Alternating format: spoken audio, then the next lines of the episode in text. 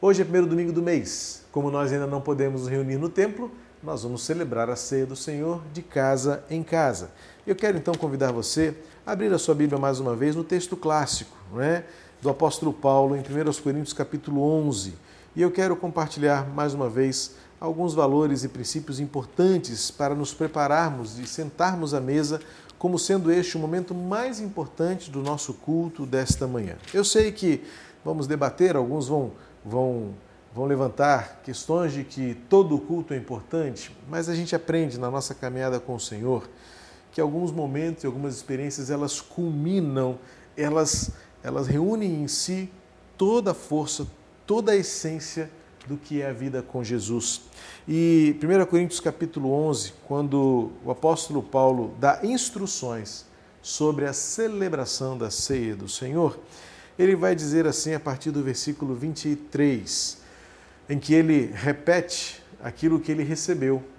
Parece-me que ele estava tendo em suas mãos o registro de Lucas, porque ele é bem fiel ao que Lucas escreve, mas também parece que ele acrescenta um detalhe que ele deve ter ouvido de algum outro apóstolo, porque ele diz assim em 1 Coríntios 11, 23: Porque eu recebi do Senhor o que também lhes entreguei.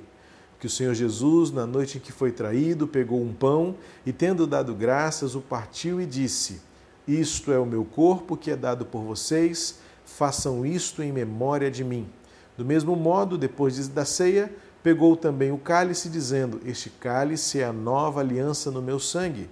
Façam isto todas as vezes que o beberem em memória de mim. Porque todas as vezes que comerem este pão e beberem o cálice, vocês anunciam a morte do Senhor até que ele venha. O texto é maior, você sabe, tem um preâmbulo e tem agora uma conclusão, mas eu peguei bem o, o, o ponto central, o ponto do meio que é a essência do que Paulo entende ser a ceia. O preâmbulo é uma responsabilidade comunitária. Você sabe, Paulo estava instruindo a igreja de Corinto porque eles iam para celebrar a ceia e veja bem, vou reafirmar algo que eu tenho batido na tecla há muito tempo. A ceia não era apenas um momento como este que nós reproduzimos simbolicamente e metaforicamente em cada culto. Sim, porque a ceia que prestamos agora, e vamos fazer daqui a pouco sentados à mesa, eu e minha família e você com sua família em sua casa, já é uma metáfora da metáfora. Sim.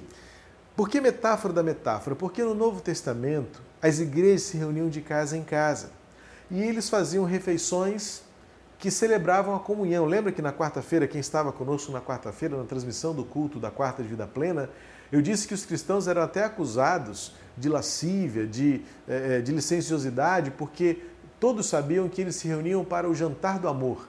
E na concepção daquela sociedade, como muitas vezes da nossa própria sociedade, falar em amor é um conceito distorcido e deturpado que muitas vezes bane o, o aspecto santo e sagrado do amor para trazer um aspecto erotizado, banalizado e vulgar. E os primeiros cristãos, segundo alguns historiadores, eles eram tidos como é, licenciosos, porque eles se reuniam nas casas para o jantar do amor. E havia uma compreensão pagã e leviana de que isto era um encontro de orgias e licenciosidade. Então, só para você entender que o que Paulo estava querendo mostrar é que aquele encontro em que a igreja de casa em casa se reunia para ser igreja incluía um momento de refeição. E era daquela igreja fazer com que todas as refeições fossem um memorial de que, ao comer o pão e beber o cálice, eles fizessem aquilo em memória àquele que fez tudo aquilo se tornar possível e realidade: Jesus Cristo, o crucificado e, mais ainda, o ressurreto. Então, o preâmbulo que Paulo faz no capítulo 11, antes de falar sobre o significado da ceia, ele vai trazer a responsabilidade comunitária. Ninguém deve fazer isso de forma isolada, individualizada e sem considerar a existência do outro. Porque o que acontecia, Paulo é muito claro em dizer, quem chegava primeiro comia tudo e quem chegava depois não encontrava nada nesse jantar, nesta ceia do ágape. Não é? Então, como eles poderiam representar Jesus Cristo se havia naquele momento já isolamento, competitividade, rixa, egoísmo, pretensão e Paulo então os adverte severamente: vocês ainda não entenderam o que é sentar à mesa com o Senhor, tendo ele o nosso anfitrião. E então ele enxerta nesse contexto e traz à memória o que significa ser a ceia. Jesus trouxe, estabeleceu um parâmetro em memória de mim. O que é em memória de mim? É só para lembrar? Não. A profundidade dessa expressão é fazer com que tenhamos em Jesus a referência da vida e da morte. Tenhamos em Jesus a referência do serviço. Em memória de mim não é apenas assim, ah, que bom que Jesus morreu por mim. Não. É olhar o pão, comer o pão, receber o cálice, ingerir o cálice e dizer: tudo isso é porque Cristo é referência e o que eu devo ser e fazer tenha Jesus como modelo. E depois, quando ele parte para a conclusão dessa narrativa, onde ele instrui sobre o procedimento da celebração da ceia do Senhor, Paulo vai ser bastante enfático em dizer assim: se você senta-se à mesa sem entender o significado disso, você está condenando a si mesmo diante do juízo de Deus, porque você está comendo e bebendo de forma indigna. Indigna seria sem merecer, sem fazer parte disso. Ou seja, há muitos que comem e bebem sem entenderem a essência e o significado do que é sentar-se à mesa com Jesus. E eu queria destacar, eu li recentemente um livro chamado Fé Viva, eh, de J.I. Packer, G.I. Packer, para ser mais transliterado, eh, em que ele fala sobre os princípios do discipulado com Cristo e no último capítulo ele fala sobre levar a ceia a sério. E eu quero compartilhar com você uma perspectiva que, um ponto de vista que J.I. Packer traz acerca do significado do que é em memória de mim, que é muito mais do que uma lembrança. É, na verdade, ter a Cristo como a referência no nosso jeito de ser, de se relacionar, de viver. E J.I. Packer sugere então quatro olhares ao sentarmos à mesa com o Senhor e é o que vamos fazer já já. Primeiro, olhar para cima. Não olhar distante, não é esse olhar contemplativo da, da estratosfera, como o olhar que muitas vezes nós gostamos de fazer. Aliás, essa semana a lua esteve linda. Não sei se você contemplou e adorou a Deus em sua criação por isso, mas eu vi quase todos os dias eu pude contemplar. Dois, duas ou três noites estava muito nublado, mas como foi lindo contemplar a lua se enchendo na semana que passou. Não é esse olhar distante, olhar da constelação. O olhar para cima, aqui em memória de Jesus se refere, é o olhar da, do reconhecimento da grandeza e da soberania deste que é maior, Jesus Cristo. Quando nós olhamos para cima, nós reconhecemos a nossa posição e a posição de Jesus. O olhar para cima é este olhar do servo que olha para o seu Senhor e reconhece-o como autoridade, como dominador, né, como governante de tudo e nós, como submissos, como servos obedientes, quando nós sentamos-nos à mesa com o Senhor e quando nós tomamos para nós o pão e o cálice, que representa aquilo que ele fez, olhamos para cima como aquela mulher que ajoelhou-se diante de Jesus e chorou aos seus pés e enxugou suas lágrimas com seus próprios cabelos, derrubou sobre ele, derramou sobre ele um vidro de perfume precioso experimentou este olhar de baixo para cima, em que, como serva, reconhece a graça, a misericórdia daquele único que pode perdoar pecados e que pode nos tornar verdadeiramente filhos de Deus. Sentar à mesa do Senhor é também olhar para trás. Este olhar em retrospectiva. Por que nós nos sentamos à mesa do Senhor? O que ele fez por nós para que estivéssemos aqui? Ele morreu na cruz e ele morrer na cruz, ele entregar-se a si mesmo, foi o que abriu o caminho para termos esperança diante do incerto, diante do, do, temerário, diante da ofensa, diante do perigo, diante do risco, diante da destruição. Ele venceu. Ele venceu o pecado porque ele se fez pecado por nós. E olhar para trás significa sentarmos-nos à mesa e lembrar que nós só estamos onde estamos hoje. E tudo isso aqui só acontece porque existe uma cruz na história que divide a minha vida, a sua vida e a vida da humanidade em antes e depois. Podem até ignorar Jesus, mas não podem negar a sua existência. E ao negar e ao não poderem negar a sua existência, hão de reconhecer que a sua presença divide a história de todos em antes e depois de Cristo. Só não tem depois de Cristo aqueles que rejeitam e rebelam-se contra a sua graça e o seu amor.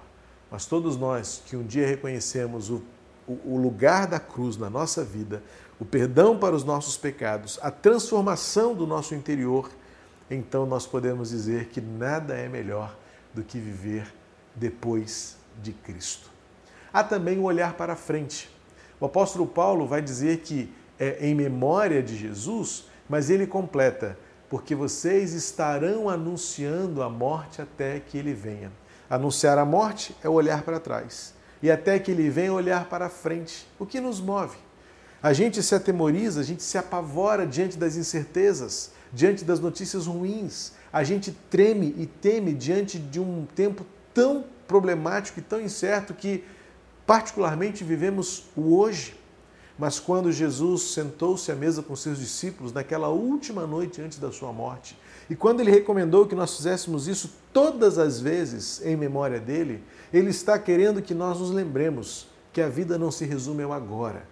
Mas como eu li no início do nosso culto em Neemias 8:10, a alegria que nós podemos ter é fruto da força que experimentamos agora. E como tem a concepção da alegria para o povo hebreu e para a própria teologia bíblica, alegria firmada na esperança. Então, quando o apóstolo Paulo traz a visão daquelas pessoas que estavam ali, talvez em competitividade, em egoísmo, em individualismo, porque cada um comia o que queria e não sobrava nada para os demais que chegassem depois, não estavam entendendo o senso de comunidade, o senso de mútua responsabilidade, em que eu escolho privar-me de um direito que seria meu, de uma liberdade que seria minha por direito, mas eu o faço em favor do outro, em prol do outro. Paulo estava querendo lembrar a eles que aquilo não era ser igreja. Mas ser igreja é olhar para o Senhor, olhar para a cruz e olhar para a volta, porque um dia Jesus voltará e é isso que nos move, é isso que nos faz ser igreja. E então, chegamos ao quarto olhar que J.I. Packer sugere para todos nós: olhar ao redor. Você consegue sentar à mesa com alguém sem se dar conta da presença dos que estão à sua volta? Impossível. Quanto mais redonda a mesa, melhor. Há algumas que são retangulares, outras que são quadradas, ou talvez algumas até lineares, de frente para a parede, como em alguns apartamentos muito pequenos. Mas sentar-se à mesa do Senhor é sentar-se pelo menos com Ele ao seu lado. Eu me lembro bem, de forma muito emocionado e emocionante, como na primeira ceia que celebramos neste tempo de isolamento físico, de afastamento físico, é que algumas pessoas mandaram para nós fotos em que celebraram a ceia sozinhos. Eu digo entre aspas aqui sozinhos porque estavam em plantão ou então em casa sozinhos de fato, isolados dos demais, mas sentaram-se à mesa com o Senhor e por isso não estavam efetivamente sozinhos tinham no mínimo a presença do anfitrião, porque sentar-se à mesa para cear é partir do pressuposto de que alguém nos convidou e esse alguém é Jesus. Então, J.A. Packer sugere que nós olhemos ao redor. E o nosso olhar ao redor nos dá um senso comunitário, um senso de mutualidade, um senso de família, um senso de companheirismo, um senso de coletividade, um senso de partilha e partilhamento daquilo que está sobre a mesa e daquilo que vivemos além da mesa.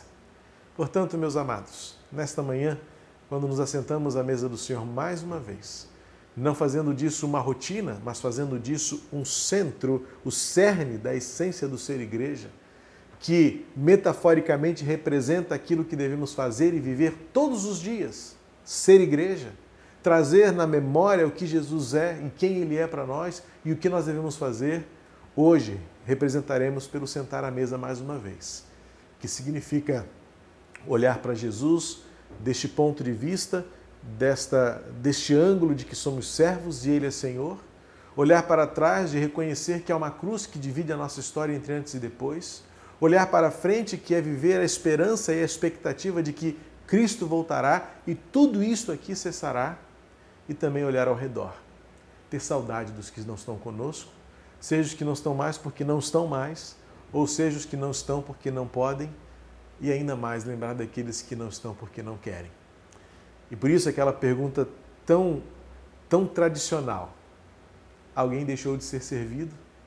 E enquanto houver pessoas que deixaram de ser servidas, nós ainda não teremos cumprido toda a nossa missão, de anunciar a Cristo Jesus a toda criatura.